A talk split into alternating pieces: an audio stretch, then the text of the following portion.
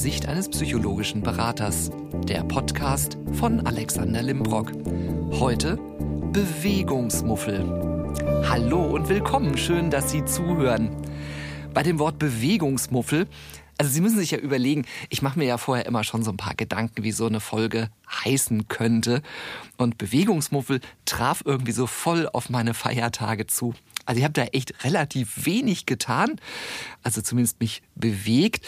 Und die charmante App im Handy, die das ja immer aufzeichnet, ich gucke da an solchen Tagen gar nicht drauf, weil da steht dann so 26 Schritte. Denke ich, ah ja, in der Wohnung schleppe ich ja auch das Ding nicht die ganze Zeit mit mir rum. Also von daher dürften es vielleicht doch 52 Schritte gewesen sein. Aber ich habe da auch kein schlechtes Gewissen, ehrlicherweise. So, dann mal nicht auf die 7.000, 8.000 Schritte zu kommen. Hat sich jetzt wieder ein bisschen geändert. Jetzt laufe ich ja auch wieder ins Büro, also aus dem Bewegungsmuffel es ist auch mal interessant herauszufinden, woher das Wort eigentlich überhaupt kommt, der Muffel und was das überhaupt ist ist jetzt wieder ein bisschen Bewegung geworden. Und dieses Thema, sich zu bewegen, spielt ja in den vergangenen gefühlt Monaten und Jahren immer mehr eine Rolle im Leben von uns. Täglich 10.000 Schritte zu laufen, eine Station vorher auszusteigen und nach Hause zu gehen. Also man wird ja förmlich dazu ja, genötigt, sich mehr zu bewegen. Ich habe irgendwann mal gesagt, so die, die defekten Rolltreppen an der S-Bahn-Station, wo ich immer aussteige, sind jetzt ausgetauscht worden, jetzt funktionieren sie wieder, sind Teil eines Programms Deutschland bewegt dich. Die werden absichtlich abgestellt, damit wir Treppe steigen. Und tatsächlich ist es so, dass ich selber für mich merke, dass Bewegung wirklich auch gut tut und tatsächlich einfach auch Dingen vorbeugt, die man nicht so wirklich gerne haben möchte. Aber so Stichwort erinnere mich so an meinen Bandscheibenvorfall. Ähm, da habe ich dann hinterher gemerkt, wie gut tatsächlich auch Bewegung ist. Und zu meiner Rechten sehen Sie ja immer nicht, aber es ist tatsächlich so. Also zu meiner Rechten äh, sitzt der Tobias Hauenstetter und der beschäftigt sich im Job tagtäglich mit Bewegung. Hallo Tobias. Hallo Alex. Schön, dass du da bist. Danke für die Einladung. Sehr gerne, weil das Thema Bewegung, ja, du bewegst mich ja durchaus auch. Manchmal. So, wenn ich nicht zu viel verraten, hat mir auch schon mal einen Trainingsplan geschrieben. Tobias, was machst du, wenn du im Hauptjob dich mit Bewegung beschäftigst? Ja, wie du schon sagst, also Bewegung, also ich beschäftige mich ziemlich viel mit Bewegung, würde ich sagen.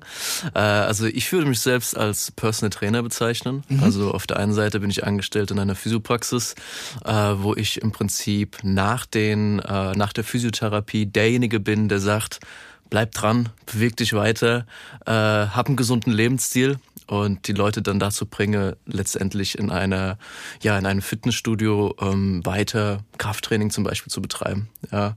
Äh, auf der anderen Seite bin ich ja noch Sportlehrer an einem Gymnasium in Rüsselsheim. Äh, wo ich zwei Siebener und eine fünfte Klasse habe. Äh, das mache ich einen Tag die Woche und dann bin ich noch selbstständig, äh, wo immer wieder Aufträge für Personal Training, Ernährungsberatung äh, oder ja, sonstiges anfällt. Ja. Also das, das Thema Sport in der Schule, das greifen wir auf jeden Fall, genauso wie das Thema Ernährung gleich nochmal auf. Sehr gerne. Mir ist da gerade spontan eine Frage gekommen, wo ich mich mal wieder selber ertappt habe. Ich hatte ja nach meinem, meinem Bandscheibenvorfall auch Physiotherapie. Mhm. Sieben Einheiten und ähm, wie hoch ist denn aus deiner Erfahrung die Quote derer, die die Übungen, die man bekommt, auch wirklich weitermachen? Sehr gering. das beruhigt mich. Deswegen bin ich ja da.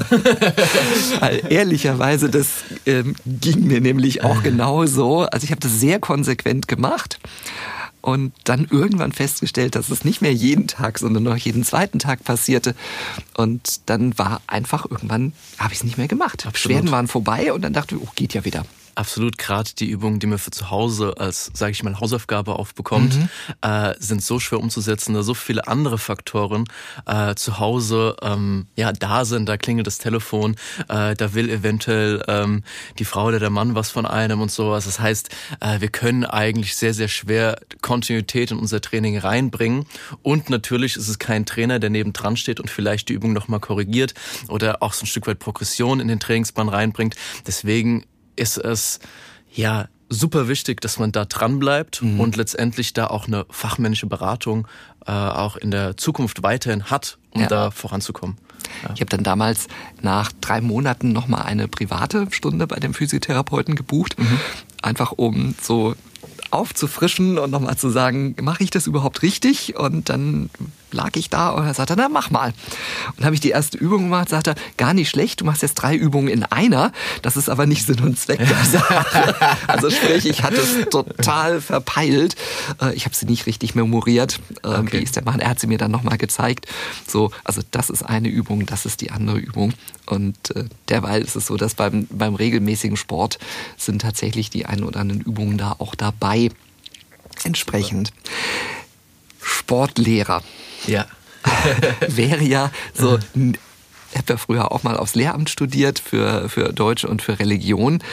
Ähm, auf Sport wäre ich nie gekommen in meinem Leben, weil ich habe so ein bisschen so äh, sporttraumatische Erlebnisse. Okay. War ja als Kind übergewichtig und war auch nicht sehr kräftig und hatte so dieses Phänomen, dass man in der Schule, wenn es dann an diese an so Aufgaben ging, krabbelt man an einer Stange hoch, Horror für mich. Ich mhm. habe das also gerade mal so 50 Zentimeter geschafft und ich war dann so beim Auswählen, beim Mannschaftssporten, war ich immer das Kind, was als eine der letzten, wenn nicht gar immer das letzte in eine Mannschaft gewählt wurde, weil im Prinzip jeder wusste, wenn ich den Alex in der Gruppe habe, verlieren wir sowieso. Mhm.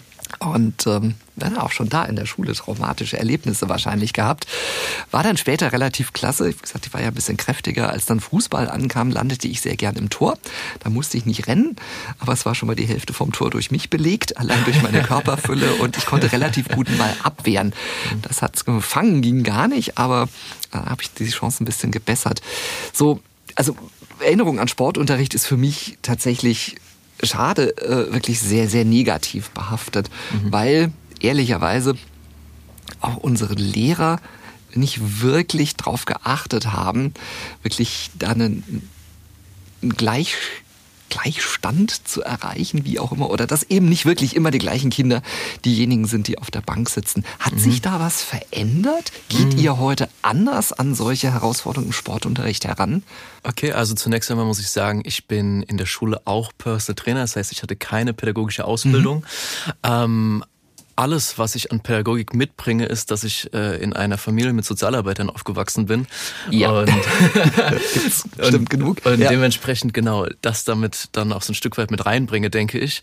Ähm, aber es kommt natürlich, ist natürlich immer wieder individuell. Ja, es kommt natürlich immer auf die Lehrer drauf an, was sie mit reinbringen, äh, was letztendlich auch ja in der Ausbildung stattgefunden hat. Und dann, so denke ich, ist natürlich viel auch Fingerspitzengefühl. Ja, inwieweit ähm, verstehe ich die Kinder, wo hole ich sie ab, wo befinden sie sich und was machen die Kinder gerne. Mhm. Äh, ich glaube, das ist ganz wichtig zu wissen, um dann letztendlich auch ja die passende Bewegung zu finden, die sie begeistert am Sport und dann langfristig dann auch ja am Ball bleiben. Ja, gibt es ein Rezept, weil du sagst, ich verschreibe dir das, dann kriegst du Spaß am Sport. ja. Äh, ich glaube, man muss sich einfach mit den Kindern unterhalten. Das ist wichtig, ja. Und es geht darüber hinaus, äh, ja, was für sportliche Erfahrungen sie gemacht haben, sondern einfach zu verstehen, okay, wo kommen sie her? Ja, also in was für Familien leben sie oder was machen sie gerne? Und jetzt als ganz simples Beispiel, wenn die Kinder vor allem Völkerball spielen wollen danach, dann lasse ich sie natürlich auch oft Völkerball spielen, ja, mhm. weil mir ist wichtig, dass sich die Kinder bewegen, ja. äh, dass sie irgendwie auch äh, sich ja erschöpfen erschöpft aus der Stunde rausgehen äh, und dann wieder zurück in den in den äh, Unterricht im Klassenraum. Ja, ja. und äh, das finde ich ganz ganz wichtig, dass äh, ja kein Kind einfach nur auf der Bank sitzt, sondern einfach jedes Kind sich irgendwie ein Stück weit bewegt. Ein Kind mehr, ein anderes Kind weniger. Ja. Also wenn ich so auf der Straße teilweise mir Kinder anschaue oder es kommt mir auch mal eine Klasse irgendwo entgegen, also ich, ich sehe schon auch so ein bisschen teilweise mit, mit Schrecken, wie gewichtig, vorsichtig gesagt, schon Kinder in ganz, ganz jungen Jahren sind. Und wo ich mir dann auch vorstelle, deren Gelenke, deren Knochenbau ist ja noch im Wachstum. Und wenn dann eben wirklich jemand schon ordentlich auch Gewicht auf seinen, seinen Knochen lastet, also für mich als Außenstehender, der das nicht beurteilen kann, kann das nicht gesund sein. Absolut, ja. Also wie du schon sagst, ja, die Kinder werden auch gerade durch die, ja, die Produkte, die sie zu Hause bekommen, immer schneller übergewichtiger und dann kommt der Bewegungsmangel noch mit hinzu und dann ist es klar vorprogrammiert, dass sie dann auch letztendlich äh, ja nicht die Begeisterung haben am Sport, die vielleicht andere Kinder, die regelmäßig sich bewegen und eine gesündere Ernährung von zu Hause bekommen. Ähm, ja. Mhm. Ja, wir haben ja so dieses Ernährungsthema, da bist du ja auch sehr bewandert drin. Und ich sehe halt manchmal auch die, die Kinder, die dann im, im Supermarkt sich ihr Mittagessen kaufen. Mhm. Und dann vielleicht liegt es einfach auch an mir, dass ich eine andere Generation bin. Aber ich hatte entweder, wenn die Schule länger ging als bis zur sechsten Stunde, hatte ich was mit. Mhm. Also ich habe tatsächlich immer klassisches Pausenbrot mitbekommen von zu Hause. Und bei uns war das, ging teilweise auch finanziell überhaupt gar nicht, dass meine Eltern irgendwie gesagt haben, ich drück dir mal fünf Euro in die Hand oder D-Mark damals, kauf dir was. Das war vielleicht ein oder zweimal in der Woche, dass es mal eine Mark oder zwei Mark gab, die ich dann sehr geschickt direkt gegenüber meiner Schule war ein Kiosk und äh, die man da einlösen konnte. Aber ansonsten hatte ich mein Essen mit. Ja. Und heute, also das Groteskeste, was ich wirklich gesehen habe, war, dass Kinder aus so einer Instant-Nudelsuppe, so einer chinesischen oder asiatischen Nudelsuppe, äh, diese trockenen Nudeln gekaut haben. Also die haben wirklich diese Beutel aufgerissen und haben diese Nudeln trocken auf der Straße gekaut und dann teilweise wirklich, ähm, hört sich jetzt auch vielleicht ein bisschen, bitte im Vorfeld schon Entschuldigung für diese Formulierung, aber teilweise so, dass die Chipstüten, die die Kinder tragen, größer sind als die Kinder selbst. und dann denke ich immer, bitte, sensibilisiert sie denn niemand dafür, was sie da zu ja. sich nehmen? Also dieses Thema, ist es aus deiner Sicht notwendiger, dass wir da klarere Botschaften ins, ins Land rufen, was ist gesunde Ernährung. Das heißt, gesund heißt ja nicht, dass ich gar nichts mehr ungesunde Sachen essen darf. Also ich ja. gestehe, ich habe vorgestern auch Chips gegessen, ja. aber nur eine kleine Menge. Ja, also definitiv, wie du schon sagst, es ist Aufklärungsarbeit ist ein ganz, ganz großes Thema äh, und der Lehrer an sich ist eigentlich zu dem zu dem Thema äh, überfordert. Ja, mhm. weil klar, der hat noch ganz, ganz viele andere Aufgaben und es müssen im Prinzip Rahmenbedingungen geschaffen werden, wo letztendlich die Kinder als auch die Eltern ähm, Lösungen an die Hand bekommen, wie sie sich gesünder ernähren und generell mehr bewegen oder einen gesünderen Lebensstil äh, erhalten. Und da äh, ist es natürlich wichtig, dass die Schule da ein Stück weit auch ähm, ja, Umgebung schafft, indem sie zum Beispiel, wie du eben gesagt hast, auch in der Mensa oder in dem Kiosk äh, gesunde Lösungen anbieten. Und wenn ich da in die Schulen gehe, ist es meistens irgendwie ja von von Backwaren, Brezel oder irgendwelchen Schokocroissants bis hin zu Gummibärchen oder so. Das heißt, da wird schon äh, ja der erste, wie soll ich sagen, der erste äh, Anreiz geschaffen, sich ungesund zu ernähren. Und das ist natürlich der falsche Weg, ja. Und da müssen wir äh, Fachkräfte in die Schulen bekommen, die letztendlich solche Aufklärungsarbeit leisten und dann letztendlich auch einen gesunden Lebensstil für Kinder und Eltern zu gewährleisten. Mhm. Wir betrachten ja die, die Welt auch so ein bisschen aus der psychologischen Sicht und um mal den Titel aufzugreifen, total verrückt ich finde es manchmal verrückt, wenn ich mich mit Eltern unterhalte, auch dafür entschuldige ich mich jetzt schon mal im Vorfeld, dass dann Eltern sagen, das muss die Schule leisten.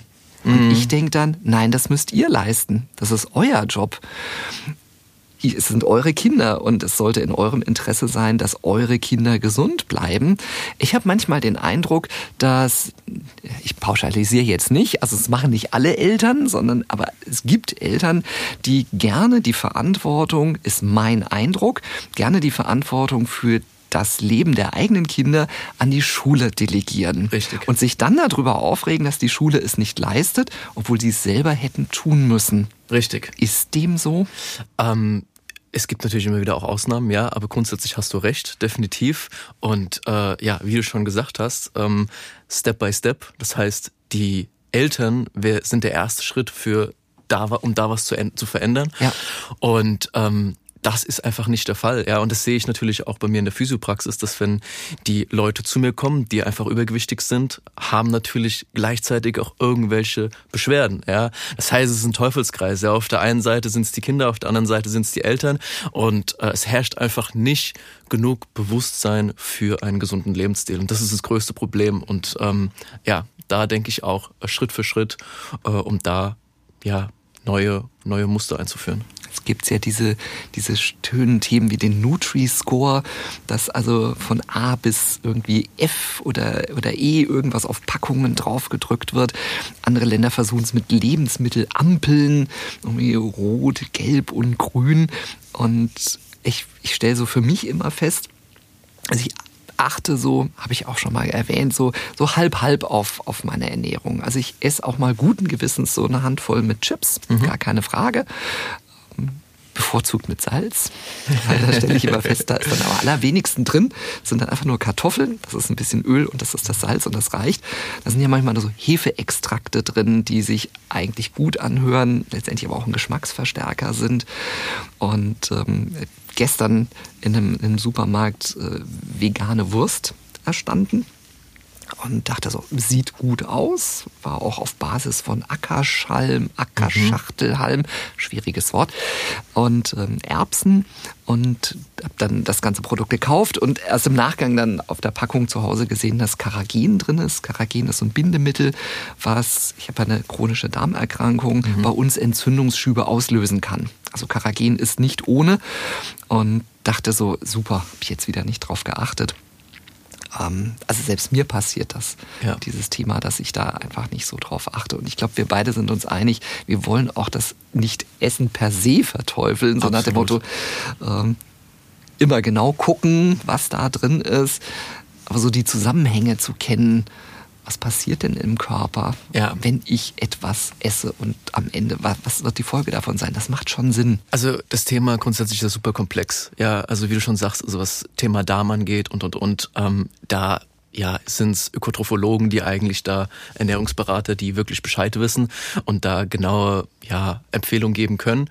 Ähm, ich sehe mich eher dahingehend, ähm, ja, dass ich Back to Basics, also die Grundlagen bei den Leuten anschaue und da ist es halt so, dass die Leute zu wenig Gemüse oder Obst essen zum Beispiel mhm. und das wie viel und das was eigentlich am Anfang entscheidend ist, als wie jetzt zum Beispiel das Timing oder welches Nahrungsergänzungsmittel ich wann nehme. Mhm. Ähm, und da habe jetzt im Prinzip jetzt schon, ja, also an, an den Basics und ähm, deswegen, deswegen ist das der erste Schritt, den wir gehen ja. sollten, ähm, wirklich gesunde Routinen in unser Leben einzubauen. Jetzt verknüpft sich das bei dir ja ganz hervorragend, Ernährung und Sport miteinander. Und da stelle ich mir dann immer so die Frage, ich habe gleich zwei Fragen mhm. tatsächlich. Die Frage eins, ich mache ja Sport sonntags vormittags immer mit dem Eddy, Aha. der übrigens kleiner Teaser schon mal in der nächsten Folge dabei sein wird. Und da ist es so, dass wir ähm, vorher nicht frühstücken. Mhm. Das heißt, es gibt einen Kaffee und trinken Wasser natürlich. Wir gehen ungefrühstückt zum Sport. Ist das sinnvoll? Also äh, grundsätzlich, wenn es für dich funktioniert, auf jeden Fall. Es funktioniert. Sagen wir zu 80 Prozent.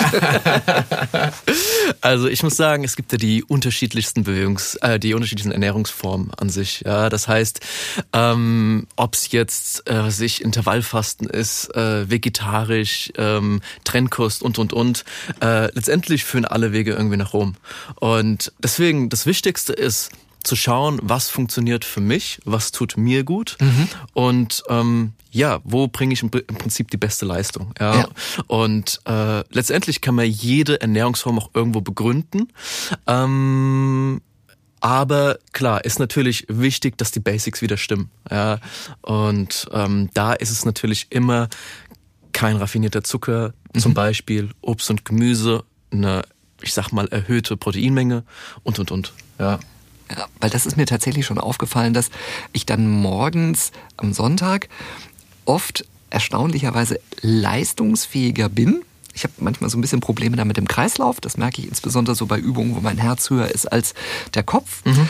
Aber ich kann tatsächlich, wenn ich jetzt irgendwie die Kettlebell bewege, mhm. mehr intensiver bewegen, als wenn wir abends Sport machen, ja. wo ich irgendwie gefühlt noch zur Hälfte am Verdauen bin.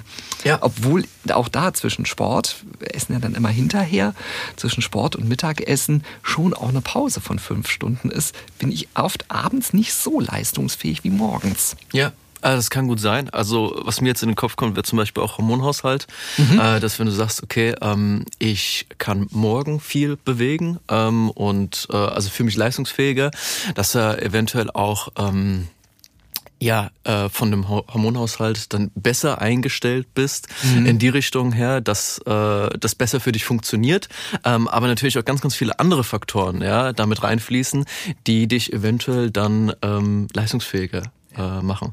Ähm, und äh, wie gesagt, da gibt's, äh, da sind wir natürlich individuell und da gibt's äh, keine Pauschalaussagen. Okay. Ähm, deswegen ja, die Antwort ist natürlich ein bisschen unbefriedigend, aber an, an sich ist natürlich alles immer wieder individuell zu betrachten ja, ja, und, ja, ähm, und dann zu schauen, okay, äh, ja, wohin, was ist die beste, äh, in Anführungszeichen die beste Ernährungsform für dich? Also so wie wir Menschen einfach auch unterschiedlich sind, ist das tatsächlich auch dann beim Sport. Jetzt ist es ja manchmal schon total verrückt. Ähm, da geht man zum Sport, trainiert und pfeift sich dann anschließend die Pizza rein. ähm, ich weiß, dass jemand anders mal gesagt hat, belohne dich nicht für den Sport. Im Endeffekt für das, was du getan hast. Ist das sinnvoll? Also äh, ich würde sagen ja. Mhm. oh Mann. ja. Natürlich äh, muss das Ganze ausgewogen, wie man so schön sagt, sein und ja. äh, sollte natürlich keine Routine sein, ja. sondern wir sollten gesunde Routinen ähm, in unser Leben integrieren. Ähm, aber grundsätzlich äh, ist natürlich der mentale Aspekt, da kannst du sicherlich auch noch mehr dazu sagen, äh, sehr, sehr wichtig. Ähm, so ist auch meine Einstellung, wenn wir jetzt sagen, okay, äh, wir trinken mal ein Glas Wein oder, ähm, äh, oder was auch immer, ja, dass es im Prinzip ausgewogen ist, aber mhm. nichtsdestotrotz ähm, sich irgendwie in gewisser Weise ähm, ja äh, unangenehm sich anfühlt, dass man sich zu sehr einschränken muss und und und. Deswegen klar auf der einen Seite wichtig, gesunde Routinen, gesunde Lebensmittel in den Alltag zu integrieren, aber auf der anderen Seite sich auch mal was gönnen, ist mhm. umso wichtiger. Okay ist ja auch die, die Weinbauindustrie, beziehungsweise die ganzen Winzer auch am Leben erhalten im Rahmen der, der Unterstützung. Also ich bin da bei dir. Also das ist jetzt gerade ja momentan, sind ja im Januar mhm. und dieses Thema, es gibt den veganen Januar, es gibt den, den trockenen Januar, also ohne Alkohol und ähm, dieses, dieses Thema, also wir werden uns ja in der nächsten Episode auch nochmal mit dem Thema gute Vorsätze und oh ja. warum sie durchaus häufig scheitern beschäftigen. Und dieses, dieses sich etwas vornehmen, es für meine Begriffe jetzt aus der mentalen Sicht dient es ja auch einfach, es ist ein Bewusstsein zu rücken mhm. und einfach festzustellen, achte da mal drauf. Genau. Also ich finde ja das Thema Wein auch privat sehr spannend, beschäftige mich da ja auch gerne mit mhm. und finde das hochinteressant, etwas zu lesen, welche Region mal früher ein subtropisches Meer war mhm. und versuche dann auch herauszufinden, wieso mein Weißburgunder nach Meersalz schmeckt, weil der halt auf irgendeinem Urmeer gewachsen ist, wobei ich das nicht immer rausschmecke, ehrlicherweise. Okay. Ähm, ähm, keine Ahnung wieso, das manchmal so zwischen Etikett und meinem Empfinden doch schon unterschiedlich ist. Aber es ist dieses, diese, diese Mischung, ist es einfach. Absolut, ja. Also klar, ich sag mal so, wenn äh, es kommt immer drauf an, was ist dein Ziel, mhm. ja. Und wenn du natürlich ein Ziel hast, wo äh, es notwendig ist, wirklich alles zu 100 Prozent einzuhalten, das ist ja. zum Beispiel bei Leistungssportlern der Fall, ja. ja, die natürlich das Maximum rausholen, ja. rausholen wollen, dann müssen sie sich natürlich auch dementsprechend verhalten, ja. ja. Aber wenn wir jetzt das Ziel haben, ja, Gesundheit, Prophylaxe und und und, dann ist es absolut auch notwendig, ja. sich mal was zu gönnen. Ja, ja. ja ähm, deswegen, es ist wieder klar, es ist wieder individuell und es ist natürlich immer die Frage, wo, wo will ich hin? Mhm.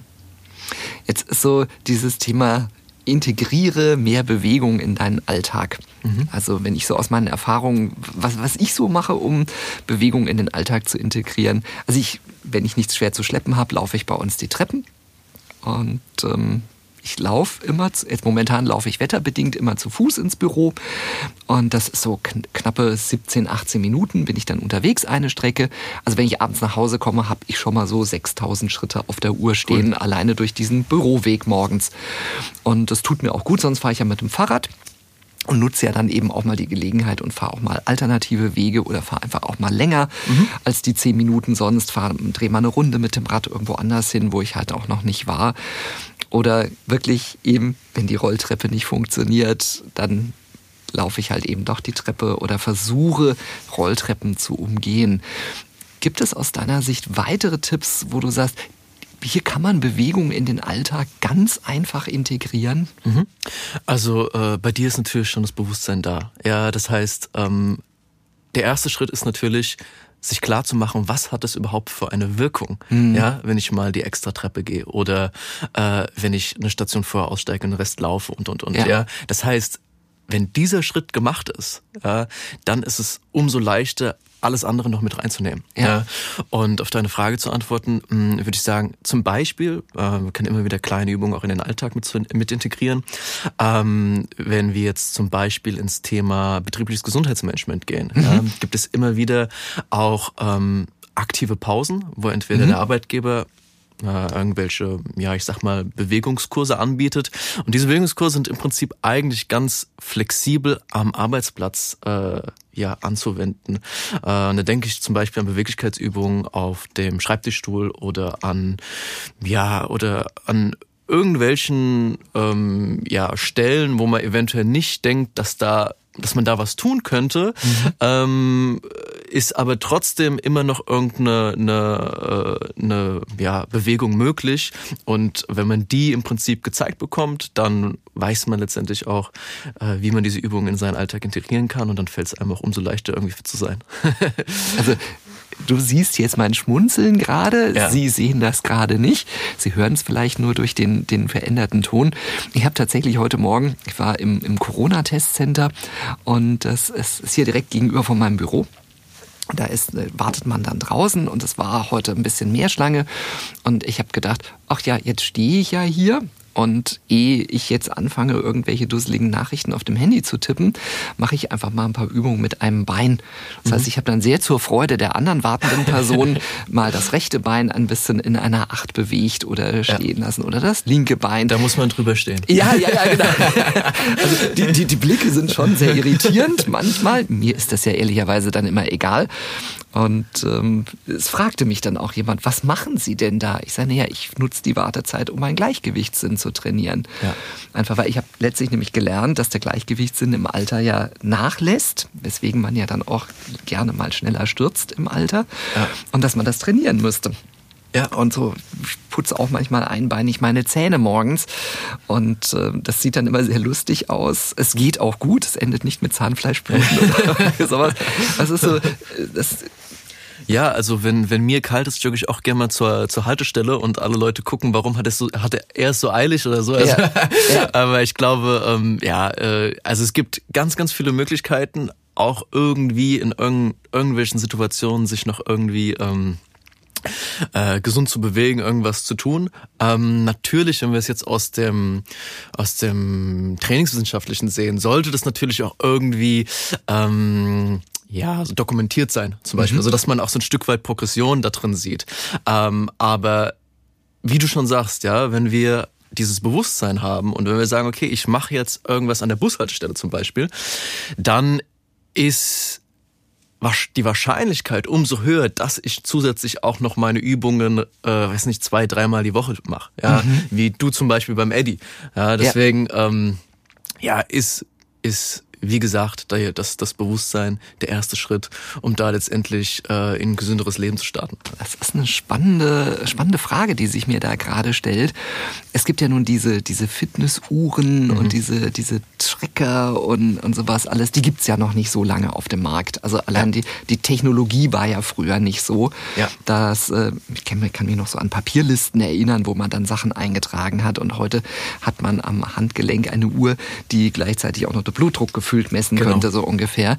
Hat das, oder, oder anders gefragt, kann so ein, ein, ein, ein eine Fitnessuhr, eine, eine, so, eine, so eine Sportuhr das Bewusstsein verändern? Ich würde sagen, ja, mhm. definitiv. Ähm, und das Spannende finde ich ist, dass die Leute mittlerweile durch diese Fitness-Tracker immer mehr mit Zahlen konfrontiert werden. Also mhm. Herzfrequenz, Blutdruck. Auf dem Weg hierhin äh, zu dir habe ich einen Vortrag über die Herzratenvariabilität gehört. Ja, dass mittlerweile auch über diese Uhren gemessen werden kann, allerdings natürlich noch im, im Anfangsstadium ist. Das heißt, die Leute bekommen Werte, die Leute bekommen Auswertungen ähm, aber keiner weiß so richtig, okay, ist es jetzt gut oder ist es schlecht? Und da kommt natürlich wieder der Personal Trainer ins Spiel, äh, der dann diese Werte nimmt, äh, sie weiß einzuschätzen und eventuell dahingehend Empfehlungen gibt, ja, zum Trainingsplan. Und da sehe ich auch für die Zukunft ein ganz, ganz großes Potenzial in der Gesundheitsbranche, dass mhm. diese Fitness-Tracker immer äh, genauer werden, mhm. immer mehr Technologie damit reinfließt und ähm, dadurch auch wieder ähm, uns in einer gewissen Hinsicht gesünder machen. Mhm. Ja, es ist natürlich immer mit Vorsicht zu beachten, wenn es um Zahlen geht, ja. ähm, dass es nicht zu komplex wird. Ja. Ähm, deswegen meine Empfehlung immer, einen Fachmann ja. da nochmal mit rein zu beziehen. Ja. ja. Das ist ja sinnvoll, sich Rat von jemandem zu holen, der einfach Ahnung von der Materie hat. Und ich, ich gehe ja auch nicht her und stopfe mein USB-Kabel ans Auto und gucke, was der Fehlerspeicher sagt. Genau. Das funktioniert ja auch nicht. Genau. Im Endeffekt, das ist schon sinnvoll, sich wirklich dann an den Profi zu wenden, der einfach auch das Background-Wissen hat und entsprechend auch sagen kann, das Gerät macht für dich Sinn, das sind Werte, die für dich genau. auch wichtig sind zu wissen. Und es vielleicht auch mal vergleichen kann ja. mit seinen Tools, die er hat. Ja. Oder dann sagt, okay, ah, das ist eventuell nicht ganz so in so richtig oder auch gerade wenn es jetzt ums äh, Thema Schlaf geht oder so sind ja, ja so viele Faktoren, die da mit reinfließen ja. und äh, die dann klar nicht durch eine Uhr oder sowas gemessen werden kann, wenn ja. es zum Beispiel zum Thema Stress kommt, ja. ja, wo dann wahrscheinlich du auch wieder äh, sehr, ja. sehr viel zu sagen kannst. Ja. Und äh, du würdest wahrscheinlich auch nicht sagen, dass äh, so eine Uhr dein Stresslevel letztendlich äh, beschreibt. Ja, oder, richtig. Ja, ja. Oder was man letztendlich dagegen, oder die Empfehlungen, die von der Uhr kommen, genau die Empfehlungen für dich sind, ja, ja. als ja wieder Pauschalaussagen sind. Ja. Deswegen äh, sehr spannendes Thema und ich bin gespannt, was in der Zukunft da noch äh, ja. rauskommt. Ja, ich habe das, äh, gerade wo du das sagtest, dieses Thema den Profi und die, die, die Messwerte vergleichen, tatsächlich mal gehabt. Wir haben so eine, so eine Körperanalysewaage zu Hause. Mhm. Und äh, du kennst da meine, meine Figur. Mhm. Ich habe halt kräftigere Oberschenkel. Das heißt, ich habe da auch fühlbare Fettpolster und Fettzellen. Und dann, wenn ich mich auf diese Waage stelle, logischerweise, die schickt natürlich den Messstrom der Weg des kürzesten und geringsten Widerstandes, natürlich durch die Hüfte ins andere Bein. Aha. Das heißt, äh, da wo letztendlich der Rest des Fetts sitzt, da kommt das ja gar nicht durch im Endeffekt. Und ich war immer total schockiert, was dann da an Werten kam. Hab ja dann spaßeshalber mal die Körperfettanalysewaage auf Frau eingestellt. da war ein ganz anderer Wert entsprechend. Also auch da muss man so ein bisschen vorsichtig sein, was misst dieses Ding eigentlich ja. wirklich. Und dann kam das erste Mal eine Messung, wo es über meine Hände ging, also durch den gesamten Körper mhm. durch. Und siehe da, das Ergebnis war ein ganz anderes. Da war ich was hast du da gemessen? Also äh, dein äh, Körperfettgehalt? Körperfettgehalt, okay. ja. Äh, ich sehe das auch immer skeptisch. Also die ganzen Auswertungen über solche ähm, über solche Körperwagen. Mhm. Äh, zum einen klar sind jetzt überall ähm, zu kaufen und zum anderen wieder gleiche Sache, was mache ich mit dem Wert überhaupt? Ja. ja. Also die Leute, die ein bisschen Übergewicht haben, die sich auf die Waage stellen und wissen, okay, ich habe 10 Kilo zu viel, die wissen, dass auf dieser Waage wahrscheinlich auch ein erhöhter Körperfettanteil bei mir ist. Ja. ja. Und äh, ich sehe dann, ich sage dann immer so als Personal Trainer, klar, was was ist denn dein Ziel oder was wollen wir erreichen? Ja. Und ähm, den Referenzwert über diese Waage zu bestimmen, ist oft ein bisschen ähm, ja schwierig, mhm. weil ähm, ja, letztendlich wir wenig damit anfangen können. Ja. ja. Es fehlen einfach die Informationen dann am Ende, die wirklich für die gemeinsame Arbeit wichtig sind. Genau, ja. Also das ist, ist im Prinzip, also wenn, wenn wir das vergleichen mit so einer, mit so einer Waage, die man ganz normal im Supermarkt kauft, mit der, was weiß ich, teuersten Waage, die irgendwo in ja, Fitnessstudio stehen, dann werden ja. wahrscheinlich auch ähnliche Ergebnisse dabei rauskommen. Ja, und ähm, das Einzige, was dann der Unterschied ist, ist dann der äh, ja die die Auswertung, das Blatt, was dann in der Hand äh, liegt, was ein bisschen äh, ja. nicht visueller dargestellt ist oder sowas. Äh, ja. Ähnlich auch wie bei diesen Pauschalernährungsplänen. Äh, deswegen, ja, wie gesagt, äh, die Frage ist, wie äh, ist ein Ziel der Person messbar und wie hätte sie, also ja. was ist ihr Ziel? Wie will ich das wirklich visualisieren und wie erreiche ich die Person damit? Ja.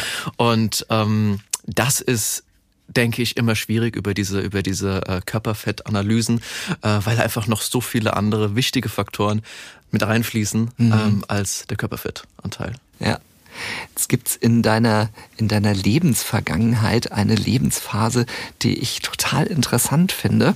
Und ähm, wir haben im Vorfeld beschlossen, dass wir da mal eine eigene Folge auch draus machen. Sehr gerne. Ähm, weil das Thema fand ich so spannend. Du hast mal auf einem Kreuzfahrtschiff gearbeitet und ich vermute mal, dass du nicht als Kapitän oder Koch gearbeitet hast, nee, sondern eventuell so ein ganz klein bisschen was mit deinem jetzigen Job zu tun hattest. Genau. Was hast du gemacht? Also ich war Personal Trainer auf zwei Kreuzfahrtschiffen. Mhm. Einmal äh, auf der Sapphire Princess mhm. und ähm, auf dem zweiten Schiff, das hieß Azamara Quest. Ja. Äh, das war, ich war angestellt äh, über eine amerikanische Firma. Ja. Und ähm, ja, war Personal Trainer ähm, an Bord. Klasse, wie lange hast du das gemacht? Äh, das waren sechs Monate insgesamt ja. ähm, und habe eine Route von Southampton, wo ich gestartet bin, mhm. äh, bis hin zu Neuseeland. Also mhm. ähm, es war eine lange Strecke mit sehr, sehr vielen unterschiedlichen Gästen, ja. die ich in der Zeit kennengelernt äh, habe und ähm, ja, natürlich super viel Erfahrung auch gesammelt habe. Ja, ich stelle mir das ja, oder ich glaube, ich bin da nicht der Einzige, aber man stellt sich das schon, glaube ich, sehr romantisierend vor, wie das ist, mit einem Schiff auf den Weltmeeren herumzugondeln, nebenbei ein bisschen zu arbeiten. Ja. Und ich glaube, dem ist definitiv nicht so, sondern ich denke schon, dass das auch mehr Arbeits als, als im, oder mehr Arbeitsstunden als im normalen Alltag bedeutet. Äh, definitiv, ja. Also eine normale Arbeitswoche war um die 70 Stunden an Bord. Mhm. Äh, ich hatte drei halbe Tage pro Woche frei, mhm. äh, an, an denen ich dann auch an Land gehen konnte. Das ja. heißt, ich konnte auch äh, immer wieder was sehen. Aber natürlich ist es nicht zu vergleichen. Ich sag immer als Vergleich ganz lustig, dass ich äh, auf dem Kreuzfahrtschiff äh, Kurse gegeben habe und äh, neben mir sind die äh, ähm, Delfine aus dem Wasser gesprungen. Mhm. Und als ich wieder zurückkam, war ich in der Physiopraxis im Keller, wo wir, wo wir kurz das Fenster aufgemacht haben und äh, ja, äh, nichts Besonderes, erst nicht vier, fünf Leute vor mir standen. Ja, also äh, der Kontrast war schon, war schon sehr, sehr stark. Du bist ja aus Mainz, das im Rhein irgendwie Delfine springen. Genau, ist natürlich schwer selten. ja, das stimmt. Ja, ja das, ich denke schon, also ich kann mich da gut dran erinnern, ähm, habe auch mal auf einer Kreuzfahrt einen, einen Yoga-Kurs ähm, mhm. gemacht und ähm, es war ein, auch eine amerikanische Reederei und da war auch wirklich so das Thema, jetzt bin ich mal sehr gespannt, äh, ob ich A, das verstehe mit dem amerikanischen Englisch und wie das ist, auf, es war ein Seetag und was macht man? Yoga-Class mhm. und ich dachte, habe schon mal ein bisschen Yoga gemacht, ich finde das mal ganz spannend und habe festgestellt, also die Übung zur Stabilisierung des Knies bzw. des Gleichgewichts bei einem leichten Seegang den Sonnengruß zu machen, ist eine Herausforderung. Absolut, ja. Also ja. Einbeinstände waren auf jeden Fall nochmal eine Nummer schwieriger. Ja. Aber nochmal einen neuen Aspekt, ja, was, was Eigenwahrnehmung angeht, ja. äh, da gemacht. Ähm, ich kann mich auch noch an sehr starken Seegang erinnern, äh, wo die Pilatesbälle durch das Fitnessstudio geflogen sind. Also okay. da war, was das Training angeht, nochmal nochmal ja. äh, das Ganze ein bisschen schwieriger. Aber äh, ja. ja. wie du schon sagst, das Training muss natürlich angepasst sein ja. auf die Umgebung. genau. Also, ähm, Aufgabe ist heute, fang die Bälle, wenn sie dir genau, entgegenkommen, genau, weil, das Schiff, heute. weil das Schiff so stark schwankt. Ja, also ich wollte das ja früher auch mal machen. Mhm. Ich habe auch so ein bisschen touristischen Background und mein Traum war ja auch immer mal als Reiseleiter auf dem Kreuzfahrtschiff zu arbeiten. Ging ja dann aufgrund dieser Darmerkrankung nicht, mhm. weil Ausschluss für Seetauglichkeit. Und habe dann später, eine, eine, als ich im Reisebüro gearbeitet habe, eine Kundin gehabt, die bei einer großen deutschen Reederei gearbeitet hat, die eben auch sagte, sobald du den Crewbereich verlässt, bist du im Dienst. Absolut. Und Ansprechpartner für die Passagiere. Ja. Und äh, dieses, ich hab, ich übernehme dafür keine Verantwortung, äh, ja. ich bin nicht zuständig, das gibt es nicht. Also was man natürlich auf Kreuzfahrtschiffen lernt, ist Kundenservice. Also ja. ich habe noch nie so äh, kundenorientiert gearbeitet wie auf dem Kreuzfahrtschiff. Äh, das erste, was mir eingebläut wurde, ist, was äh, ja Standard ist, ist immer zu lächeln. Ja. Also ähm, ja ein grimmiges Gesicht zu machen, ist einfach ein No-Go. Ja. ja. Und ähm, ja, natürlich. Also Kunde ist König und äh, das wurde ganz sensibel äh, gehandhabt, aber mhm. auch äh, wenn die Kunden sich wohlfühlen und das gezeigt haben, mhm. hast du als äh, Crewmitglied auch ganz viele Incentives bekommen, mhm. äh, wo wirklich auch deine Leistung äh, wertgeschätzt wurde an, mhm. an Bord. Klasse. Also ich finde das ein sehr, sehr spannendes Thema. Wie gesagt, wir werden auf jeden Fall eine Folge damit machen. Ja, ich freue mich. Die Erfahrungen auch mit, ich finde das auch sehr schön, dass ja auch interkulturell natürlich. Ja. Da können wir, wir sind ja beide Menschen, die gern die Welt kennenlernen und auch sehr weltoffen sind. Ja. Und finden das ja auch beide interessant, Menschen anderer Kulturen kennenzulernen und zu erleben. Ja. wie sie sind. Eben auch solche Erfahrungen wie, ja, Kabinenleben. Ich vermute mal, dass ihr wahrscheinlich euch eine Kabine auch geteilt habt. Oder hattest du eine Einzelkabine für dich? Genau, ich hatte drei äh, verschiedene ähm, äh, ja, Menschen, die bei mir in der Kabine, also es waren ja. zwei Kabine. Ja. Äh, der erste war ein Friseur aus Serbien, der zweite war ein Gitarrenspieler aus Kanada und der dritte ein Trompet, äh, Trompetenspieler aus Australien. Ja. Also war eine, war eine äh, bunte Mischung. Ähm, aber klar, also man, man kommt doch irgendwie zurecht und man muss halt auch sagen, die Kabine war zum Schlafen da. Ja. Äh, das heißt, in der, anderen, in der restlichen Zeit hast du irgendwie gearbeitet, deswegen äh, ja. ja, war das schon okay. Ja, klasse. Also da fallen mir schon gleich ganz viele Themen ein, die immer, die auch gut natürlich psychologisch betrachtbar sind. So, was macht das denn mit einem ja. selber, wenn man diese, diese Privatsphäre in der Form gar nicht mehr hat? Wir können ja oft hier einfach die Tür zumachen und sagen, so jetzt mal, bin ich mal alleine. Mhm. Oder gerade wenn ich ähm, eine Wohnung habe und da mit, mit Partner, Partnerin lebe, man immer noch so diesen Rückzugsraum. Mhm. Ähm, gerade auch so oft bezogen auf das Thema wie geht man denn mit eher sehr privaten Themen um? Mhm. Also es gibt ja da ganz, ganz verschiedene Themen, die mir da sofort in den Sinn kommen, mhm. die also auch Menschen Schwierigkeiten bereiten können, mhm. wenn es dann einfach darum geht, ähm, Toilettengänge, Geräusche. Da macht, ja. Das kann ja auch psychologisch mit einem Menschen durchaus ein Thema machen ja. oder beschäftigen. Und äh, so, ja, was du da so erlebt hast, wie es dir da ergangen ist, das werden wir uns auf jeden Fall anschauen. Genau, so, so wir, wir sind ja gerade so Mitte Januar mhm. und äh, es ist ja jetzt so die Zeit, so jetzt, ich will was tun. Und das haben wir selber auch beim Sport erlebt. Es war am Sonntag deutlich voller als, als sonst und auch Gesichter, wo man denkt, ah ja, lange nicht gesehen. Das sind die Vorsätze. Los, da sind die guten Vorsätze. Dazu gleich in der, in der nächsten Folge dann mit, mit Eddie auch noch ein bisschen mehr und auch so dieses Thema, wo wir uns anschauen, so, wieso macht es eigentlich gar keinen Sinn, gerade jetzt daran zu gehen, abzunehmen, mhm. weil es ja, also für meine Begriffe ist es mir viel zu kalt. Ich bin ganz froh, dass ich gerade ein bisschen Fettpolster habe, dass mhm. ich nicht so friere bei diesen Temperaturen. Abgesehen davon, dass mir das Gemüse teilweise jetzt gerade echt auch zu teuer ist, mhm. wenn ich dann gefühlt irgendwie jeden Tag Paprika schneiden müsste, mhm. die halt eben gerade auch teuer sind, einfach weil es nicht die Saison ist. Was ist dein Tipp für unsere Zuhörerinnen und Zuhörer zum Thema Bewegungsmuffel. Muss doch nochmal recherchieren, wo ja. das herkommt.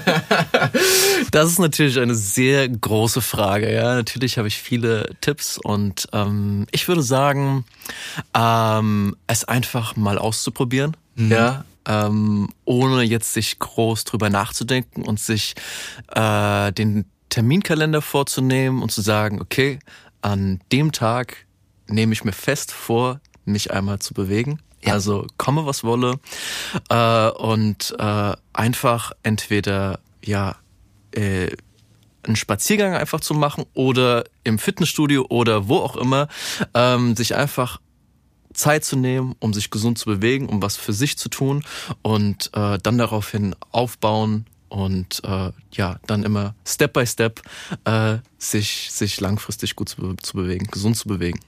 Step by Step ist ein guter Übergang, Schritt für Schritt, nicht zu viel vornehmen. Jeder Schritt auf dem Weg der Treppe ist ein Schritt mehr, der im Schrittzähler gezählt wird. So ist es. Ja, also in diesem Sinne. Erstmal vielen, vielen Dank, dass du da warst. Danke, dass ich hier sein durfte. Tobias Haunstetter aus Mainz. Danke für den Input an uns und an mein gutes Gewissen, die Pizza nach dem Sport essen zu dürfen. ja, Ihnen danke fürs Zuhören. Jetzt also ran an die Terminkalender. Schnappen Sie sich einen Tag in der Woche, fangen Sie damit an oder schauen Sie einfach mal, welche Möglichkeit Sie haben, Bewegung in Ihren Alltag zu integrieren. Und glauben Sie mir, es ist nicht total verrückt, es ist einfacher, als Sie denken. Danke fürs Zuhören und bis zum nächsten Mal. Ihr Alexander Limbrock.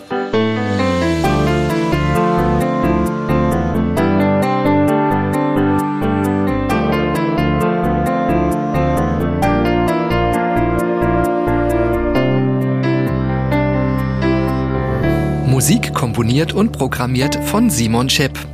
Aufnahme und Ton Daniel Cohn.